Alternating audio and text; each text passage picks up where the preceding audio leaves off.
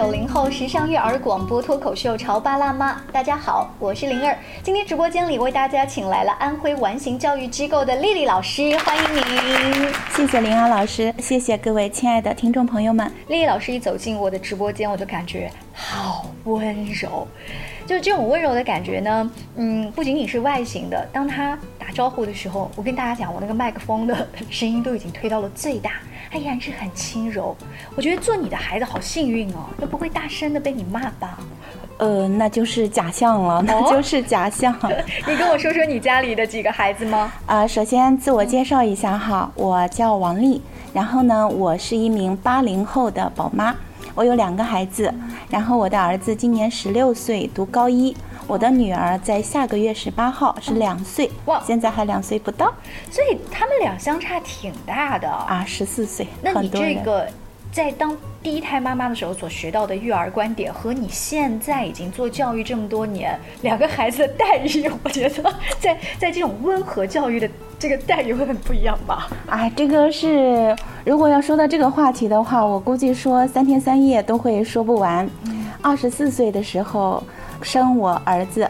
第一个宝宝，那时候自己好像还是个孩子，然后就用全身心的去啊陪伴这个孩子，养育这个孩子，但是没有方法，然后也不懂，而且你想，十六年前，十六年前我们的养育跟现在的养育完全不同，那时候我们就以为他得按照我们的方式去学习生活，所以在一半是温柔的这个层面，但是孩子是你的时候，你是一定做不到那么温柔的。当你在孩子两岁、三岁、四岁，以至于小学阶段，你这个温柔部分就会出现两极分化。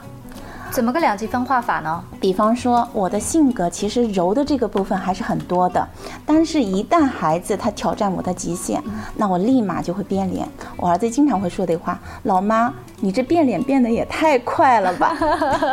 呃，但是你在什么时候忽然发现，哎，这样不行，就是我得再去系统的学一些教育。虽然你本来就已经在研究教育这块儿哦。嗯，这个应该就在我想要怀二胎，然后怀孕的这个期间，然后我就有停下来工作的这个脚步嘛。所以停下来这个工作的节奏的时候，慢慢的去看书，然后再回顾一下我家儿子的这十十四年、十六年的养。养育过程当中，我就会发现有一个误区，就是你渴望他活成你想要的那个样子，但是这十六年来我们之间，啊，就是一半喜一半忧，或者是相爱相杀这个部分，我觉得最大的伤害是孩子也很累，我也很累。那你在二宝备孕那段时间，你忽然不是有一种幡然醒悟的感觉吗？母爱，母爱重新升起的重新升起，所以看儿子怎么都顺眼了，是吗？希望着就是这个儿子，他是我亲生的呀。特别是我生完了妹妹以后，很多人就问我：“你这么高龄生个孩子，你能跟我们谈谈体验吗？”或者说：“哎呀，我不敢生二胎。”就像我们那个环境里面啊，如果我不敢生二胎，这一个孩子我已经带的，我已经对很累很累了，我不敢生二胎。其实当时我是也不敢生二胎。但是现在回头想一下，生二胎的这个过程当中，我不断的跟身边的人分享：第一，你要做好生二胎的准备；嗯，第二点，在生二胎当中，我个人是受益的。我觉得在孕育生命的这个过程当中，让我第二次的去。用心和身体去体验一下做妈妈的那种感觉。当我女儿生出来以后，那个月子里面，包括现在带她这两年，我觉得女儿是来给哥哥做疗愈的。嗯，这个小生命躺在你怀里的时候，你就想象一下，哇，他这么哭这么闹，你都会无条件的接纳他，因为他小。但是孩子他为什么在小学阶段、幼儿园阶段，只要他做了你不允许他做的事情？立马就会有情绪，那就是我们做父母对他期待特别多，因为你期待多，你就觉得他必须给你一个相应的结果。所以呢，我的感悟分享给大家，就是说，孩子的这个养育过程当中，我们是用平常心去对待他，但是这个话说起来容易，做起来。太难了，所以我们才会要请一些不同的领域的老师来到我们的直播间，就是跟大家去分享一下，可能他们带自己家的孩子，包括他们接触到的学生个案，就是不断的有经验，也不断的提醒，不断的提醒，稍微好一些哈。刚才丽丽老师提到了一个观点，就是你觉得妹妹好像是来疗愈哥哥的。因为妹妹的到来，我我猜想哥哥都少挨几顿打啊。这句话是真心话，就因为现在也有那么大了嘛，对他的情绪，还有包括这些年我也在学习，不断的学习，包括现在的这个工作当中接触的都是父母，都是爸爸妈妈们，包括我现在会接触一些像孩子他有特殊问题的这些啊，我就会更加深深的感受到我的儿子他。真的是一个阳光的孩子，我的儿子来到我的生命里面，他真的是带给我更多的是喜悦，而我就揪着他身上一个小毛病，一个小点，就你不断的去揪着他那个点，没有去改变他。反而破坏了你的亲子关系。嗯，因为你带了二宝之后呢，你你必须要照顾妹妹的吃喝拉撒这些生活的细节。说实话，可能就时间上和注意力上都没有办法注意哥哥那么多，反而这个关系放松了。哎，对，梁老师，你这句话真的是说到点子上了。你有没有发现，就像握在手里的沙，你握得越紧，沙漏得越快。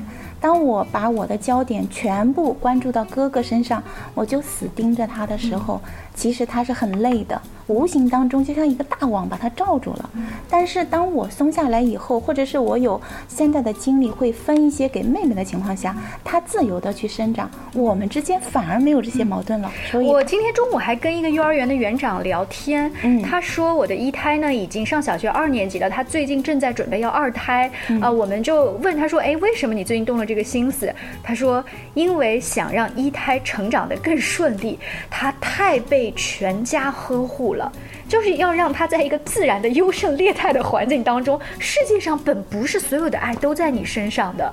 所以他最近正在准备备孕。啊，好吧，那这个二胎的理由 又刷新了我的认知不同的要二胎的理由可能都是不一样的。对，是的，我觉得我们这个年龄想要一个二胎，很多人说想给一胎哥哥和姐姐做一个陪伴，但更多的时候，我可能跟我爱人，包括我自己，我都会觉得我们会重新做一次真正的爸爸妈妈。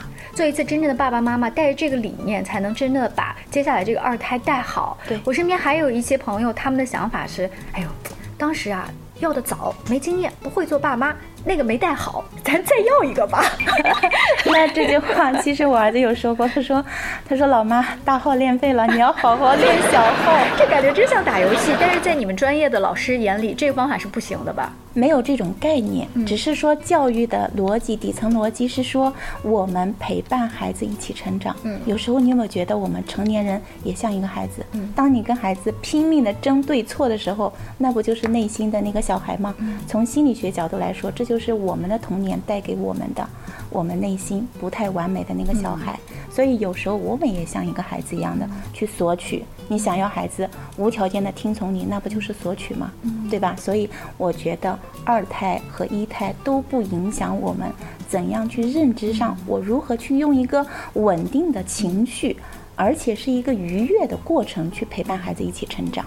刚才丽丽老师讲到现在，你看七八分钟哈，聊的都是一些自己，顶多哥哥也介入进来。这个主体的爸爸呢，他对这个一个是青春期的儿子和一个你看软软糯糯的小妹妹，那哎会不会有偏爱啊？爸爸倒还没有这方面的偏爱，可能呃从他的角度来说吧。他有一点像中国式的放养父亲，嗯，然后他就会说：“我的儿子一定不会差。”哦，这个很自信。对，除了他学习成绩没有那么好，这个大转折，老爸活泼开朗，爱打篮球，又比较幽默。然后呢，他也会是一个感恩的孩子。可是呢，我就会经常揪着说：“你因为成绩不好就考不上好的高中，考不到大学，没有一个好的工作，未来你就找不到老婆。”他说：“那我就单身。”啊哦啊，对，是的，你看我就会揪着这个点。但是作为很多的父亲都会有这样一个所谓的放养，他觉得你不用揪着那么细，只要这个孩子本质上没有问题，那这个孩子应该就没有问题，就是他一定会找着老婆的。对，我就是您放心。对，是的，是的。曾经关于孩子教育这个问题上，我经常会跟一些就是一些爸爸做探讨。我的工作当中，然后我就会问你对你的儿子是什么期待？他说我只需要他。他未来成为一个对自己负责任的一个孩子就行了。而我后来一想一下，跟我们现在的这种育儿观点，如何成为一个自我负责的孩子，其实是不谋而合的。你你的意思是你所接触到这些爸爸刚好有这样的大智慧，还是因为爸爸大多数都是天生就这样的？有些是属于躺平放养，嗯有些是属于真的是大智，就是大的把它放下，嗯小的不去计较，让孩子自由的去生长。可能大部分的爸爸会有这方面，嗯还有另外一个，其实中国教育当中有更大的一个方面，也许是爸爸的缺失特别多，嗯因为自古以来男主外女主内。大多数的孩子都是妈妈去盯着他的学习、生活这部分，尽管也有很多职场，有很多像妈妈一起聊天就会吐槽说这个社会对女人太不公平了，又得你独立。所以我怎么界定这个爸爸是真的有大智慧，还是其实他是躺平不管偷懒呢？我们这样稍微休息一下，广告之后，请丽丽老师跟我们接着聊，由他自己的这个小家庭啊，他所观察到的，嗯，思考到的，跟大家一起来分享他的育儿故事。您正在收听到的是故事广播《潮爸辣妈》。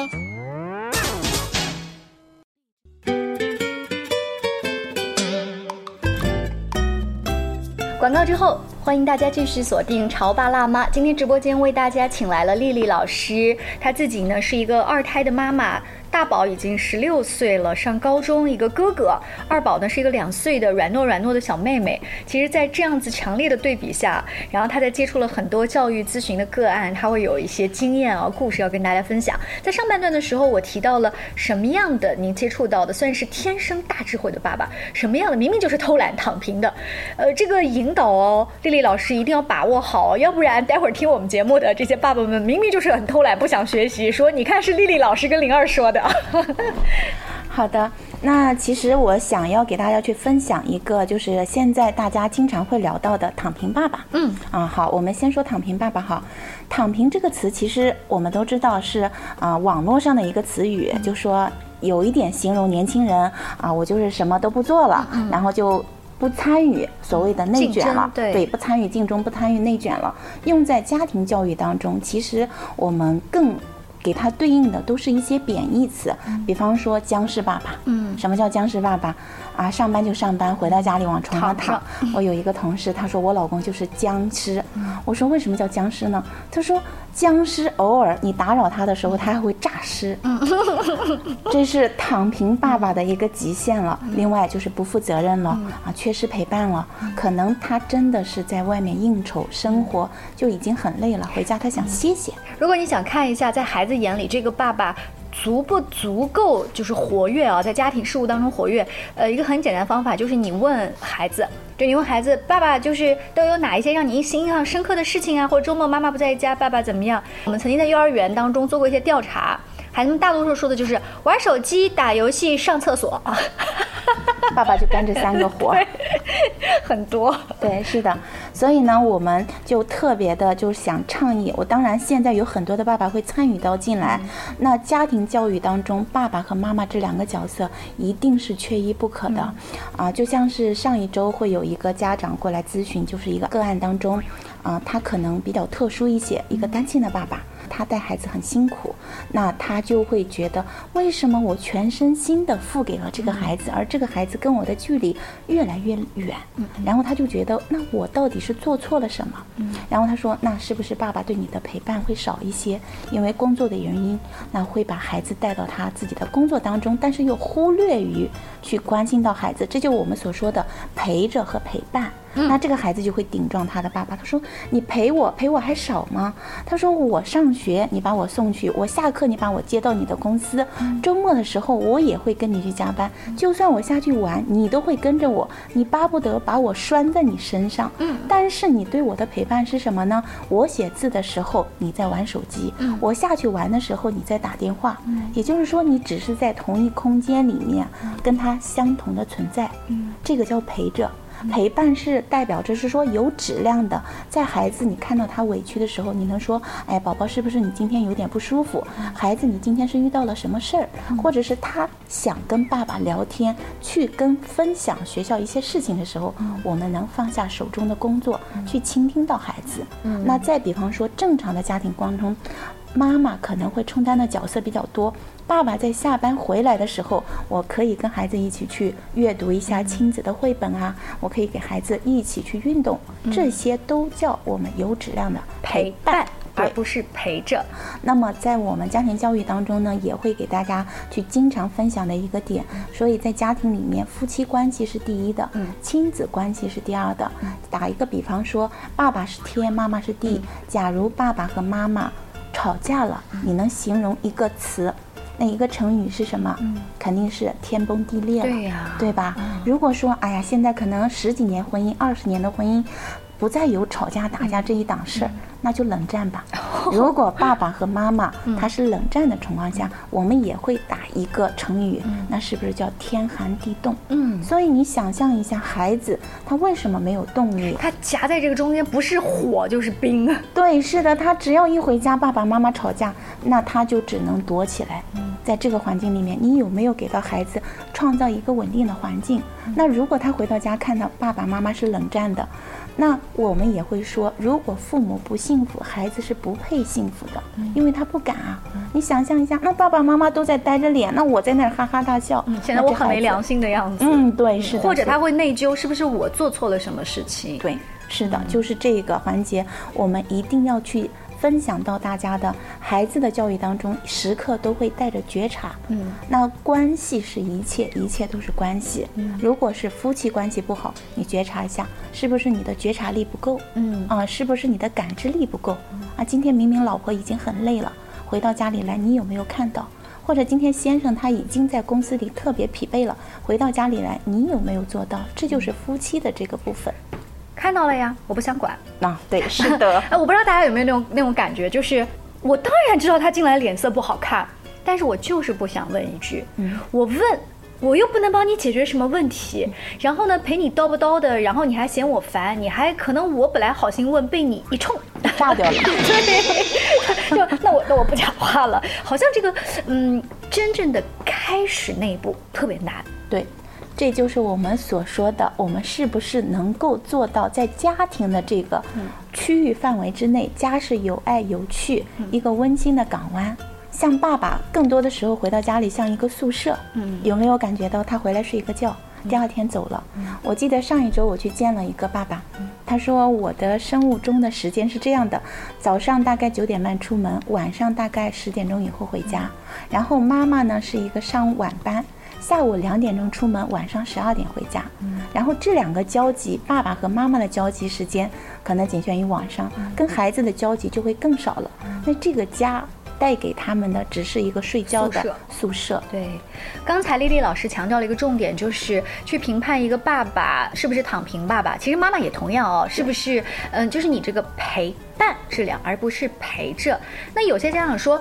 我就是花了很多时间，我可能比很多经常应酬的爸爸妈妈陪孩子的时间都很多呀。也有一个比较容易的自测方法，我曾经问一个我身边的男性朋友，我说：“你知道你孩子现在在哪个班吗？他身边的好朋友都有哪一些？然后他最近的就是科目，他比较喜欢语文、数学还是英语还是体育还是怎样？”然后我这个朋友就傻了，说：“我不知道。”嗯。这这个很简单的问题哈，那这个就自测。我也希望就是说，如果大家在听广播的时候，或者是我们不知道你跟孩子的关系，你是不是一个称职的爸爸和妈妈？你去关注一下孩子的这些细节，孩子的好朋友。刚刚梁奥老师这个分享，特别也触动了我的一点是，你能不能走进孩子的生活？对。啊，就像啊，我记得你之前在朋友圈跟我留言说啊，有一个读书会的妈妈带着一个孩子去参加读书会。嗯，那这个情况下，就是当我们的工作和生活，它肯定是鱼和熊掌不能兼得。当这个当下的时候，我们有人说，那我好难放弃啊，对不对？那爸爸工作好忙啊，那妈妈工作也很忙啊，那我们能不能去做到我们所说的忙里偷闲的一起体验？嗯，啊，就是你能够。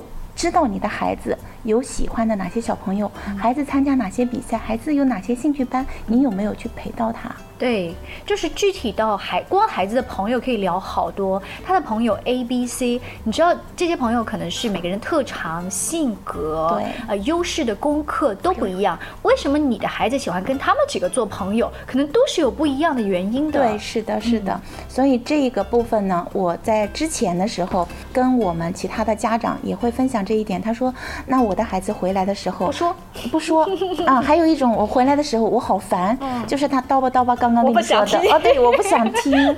啊。那我去给大家举一个例子哈，嗯。其实有时候孩子说我今天好烦，谁谁谁打我了，他就是想跟妈妈去分享今天我在学校的事情，他不需要你给他答案，说打你怎么了？那我能怎么办？明天我跑到学校去打他一顿吗？我们一定要接收到孩子给我们的这种叫有效沟通。嗯。他回来就是跟妈妈去叨吧叨吧一下，嗯。啊，爸爸回来，爸爸你知道吗？今天小明打我了，哦，今天小明打你了，啊，你跟妈妈、爸爸去分享一下什么原因喽？你没有放在心上，而不是说，那你肯定做错了，就不要着急，先去教育嘛，对。不要用我们成人的经验去给他指导。啊，你如果是这种我们所说的接纳，嗯。啊，接纳到孩子就是不加评判，啊，不加目的，就类似于这种孩子他跟你的倾诉，一定是他觉得你是安全感的，我愿意跟你叨吧叨吧的。是那还有孩子不愿意跟你说，那我们就更要去做反思了。为什么孩子不愿意说了呢？我举一个例子，我有一个同事，他说他的儿子四岁在幼儿园，一旦孩子做错了事情，男孩的头上会扎一个小辫辫。哦，这是一种侮辱性的，嗯就是扎辫子代表你是女生嘛，就是惩罚。嗯然后呢，这个孩子回来是一定不会跟他妈说的。嗯然后有一个女生就跟他说：“你知不知道今天你儿子在学校又被侮辱了？”嗯我不知道啊，你回家问问他有没有扎小辫子。哦哦，这就是我们所说的，其实教育工作者嗯就是所谓的老师，幼儿园、小学，包括我们身边叫养育人。那我们的父母、爷爷奶奶跟孩子是不是有一个正向的引导？嗯，啊，孩子犯错不可怕，可怕的是你用什么方式、什么情绪去接纳到孩子。嗯，那孩子回来跟你反馈的这些信息，我们有没有去做一个就是汇总？有没有去做一个正面的引导给到孩子？嗯，这一点很重要。是，呃，今天呢，如果你刚刚在车上听到我们这期节目，或者用手机啊，呃，收听的话，是第一次认识丽丽老师，她是一位非常温柔的老师。我觉得最主要是她在上半段的时候传达了一个观点，说其实妹妹的到来是给了她再一次。慢下来，重新思考做母亲的这样的一个机会，反而是觉得对哥哥是一种疗愈，这就是我觉得很很有智慧的地方，也是很有勇敢的一个体现。重新再经历一次哈、哈那样子的这个陪伴啊，非常谢谢丽丽老师，希望有机会多多来到我们的直播间，跟大家分享你的亲子育儿还有两性关系的一些经验。下期见喽，拜拜。